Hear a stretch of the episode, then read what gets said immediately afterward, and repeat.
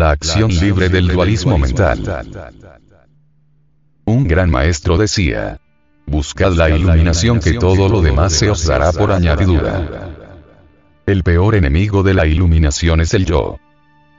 Es necesario saber que el yo es un nudo en el fluir de la existencia, una obstrucción fatal en el flujo de la vida libre en su movimiento. Se le preguntó a un maestro. ¿Cuál es el camino? ¡Qué magnífica montaña! Dijo, refiriéndose a la montaña donde tenía su retiro. No os pregunto acerca de la montaña, sino acerca del camino. Mientras no puedas ir más allá de la montaña, no podrás encontrar el camino. Replicó el maestro. Otro monje hizo la misma pregunta a ese mismo maestro.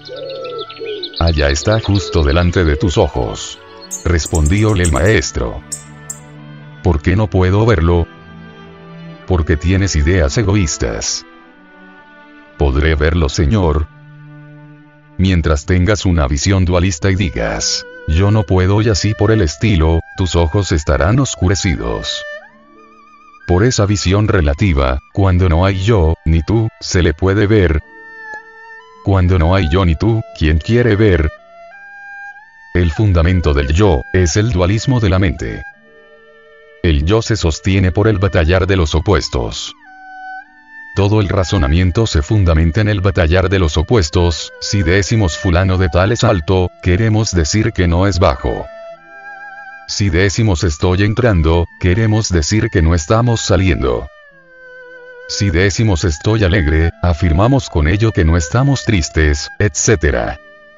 Los problemas de la vida no son, sino formas mentales con dos polos. Uno positivo y otro negativo. Los problemas se sostienen por la mente y son creados por la mente. Cuando dejamos de pensar en un problema, este termina inevitablemente. Alegría y tristeza, placer y dolor, bien y mal, triunfo y derrota, constituyen el batallar de los opuestos en el cual se fundamenta el yo. Toda la vida miserable que vivimos va de un opuesto a otro triunfo, derrota, gusto, disgusto, placer, dolor, fracaso, éxito, esto, aquello, etc. Necesitamos liberarnos de la tiranía de los opuestos. Esto solo es posible aprendiendo a vivir de instante en instante sin abstracciones de ninguna especie, sin sueños, sin fantasía. ¿Habéis observado cómo las piedras del camino están pálidas y puras después de un torrencial aguacero? Uno solo puede murmurar un oh de admiración. Nosotros debemos comprender ese oh de las cosas sin deformar esa exclamación divina con la batalla de los opuestos. Josu, preguntó al maestro Nansen. ¿Qué es el Tao? La vida común, respondió Nansen. ¿Cómo se hace para vivir de acuerdo con ella? Si tratas de vivir de acuerdo con ella, huirá de ti. No trates de cantar esta canción, deja que ella misma se cante. ¿Acaso el humilde hipo no viene por sí solo? Recordemos esta frase. La gnosis se vive en los hechos. Se marchita en las abstracciones y es difícil de hallar, aún en los pensamientos más nobles. Le preguntaron al maestro Bokujo, tenemos que vestir y comer todos los días. ¿Cómo podríamos escapar de esto? El maestro respondió.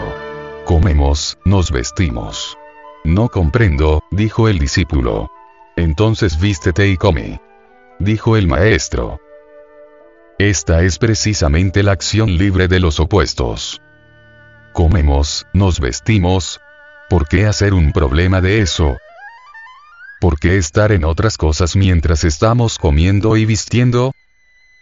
Si estás comiendo, come. Y si estás vistiéndote, vístete, y si andas por la calle, anda, anda, anda, pero no pienses en otra cosa, haced únicamente lo que estáis haciendo, no huyas de los hechos, no los llenes de tantos significados, símbolos, sermones y advertencias.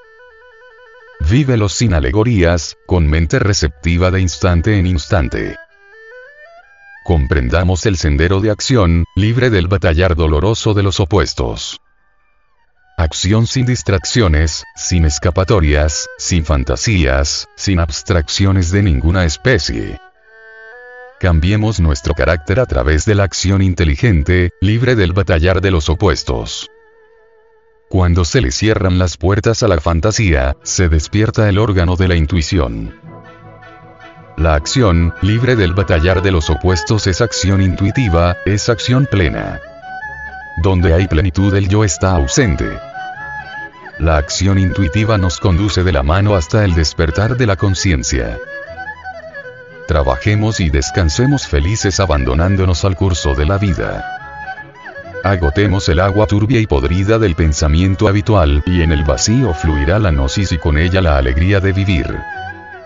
Esta acción inteligente, libre del batallar de los opuestos, nos eleva a un punto en el cual algo debe romperse. Cuando todo marcha bien se rompe el techo rígido del pensar y la luz y el poder del íntimo entran a raudales en la mente que ha dejado de soñar.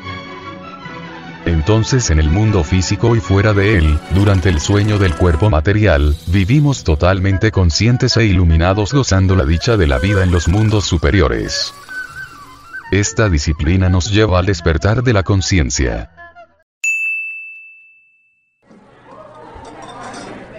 Si estamos comiendo y pensando en negocios es claro que estamos soñando.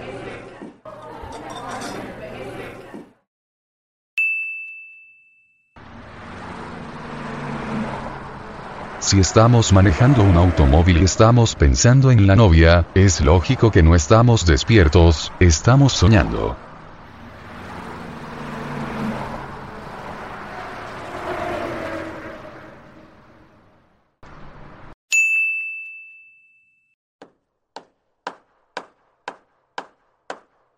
Si estamos trabajando y estamos recordando al compadre o a la comadre, o al amigo, o al hermano, etc. Es claro que estamos soñando. La gente que vive soñando en el mundo físico, vive también soñando en los mundos internos durante aquellas horas en que el cuerpo físico está durmiendo. Se necesita dejar de soñar en los mundos internos. Cuando dejamos de soñar en el mundo físico, despertamos aquí y ahora, y ese despertar aparece en los mundos internos. Buscad primero la iluminación que todo lo demás se os dará por añadidura. Quien está iluminado ve el camino, quien no está iluminado no puede ver el camino y fácilmente puede extraviarse en la senda y caer en el abismo. Es terrible el esfuerzo y la vigilancia que se necesitan de segundo en segundo, de instante en instante para no caer en ensoñaciones. Basta con un segundo de descuido y ya la mente está soñando al acordarse de algo, al pensar en algo distinto al trabajo o al hecho que estemos viviendo en el momento. Cuando en el mundo físico aprendemos a estar despiertos de instante en instante, en los mundos internos durante las horas de sueño del cuerpo físico y también después de la muerte, viviremos despiertos y autoconscientes de instante en instante. Es doloroso saber que la conciencia de todos los seres humanos duerme y sueña profundamente, no solamente durante aquellas horas de reposo del cuerpo físico, sino también durante ese estado irónicamente llamado estado de vigilia. La acción libre de dualismo mental produce el despertar de la conciencia.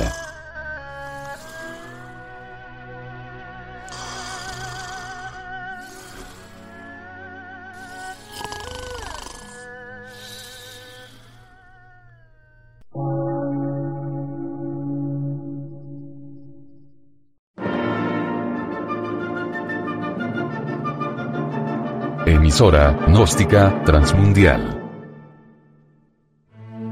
por una nueva civilización y una nueva cultura, sobre la faz de la Tierra.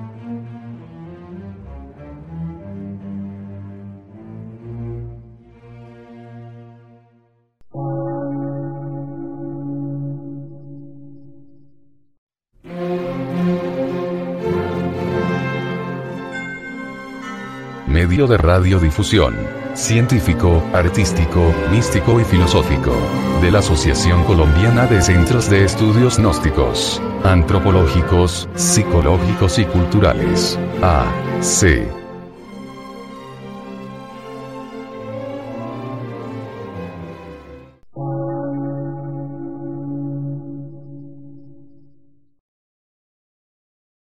Lectura en movimiento. Difusión sin fronteras.